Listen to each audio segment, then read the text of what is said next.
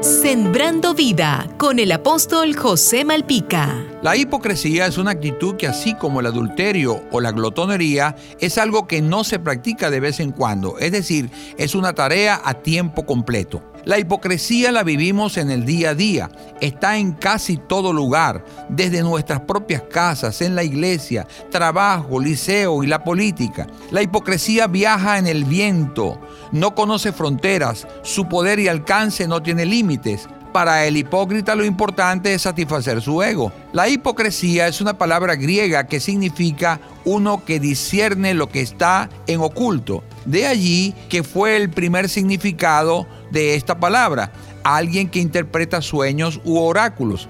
Luego tuvo otro uso, como el de designar a actores y declamadores. Recordemos que los griegos eran grandes apasionados por el teatro. Era costumbre entre los actores griegos y romanos hablar con grandes máscaras con dispositivos mecánicos para aumentar la potencia de su voz. De allí que ese término vino a usarse para denotar a un engañador. La hipocresía produce indignación, daña el corazón del afectado, contamina y amarga el corazón. El hipócrita es considerado como un traidor. Por eso, al hipócrita le importa muy poco traicionar aún a sus mejores amigos con tal de ganar un buen nombre para él. El hipócrita te hará muchas lisonjas, nunca te dirá la verdad, pero sí te criticará a tus espaldas. Si algo le debiéramos pedir a Dios es ser librados de la hipocresía.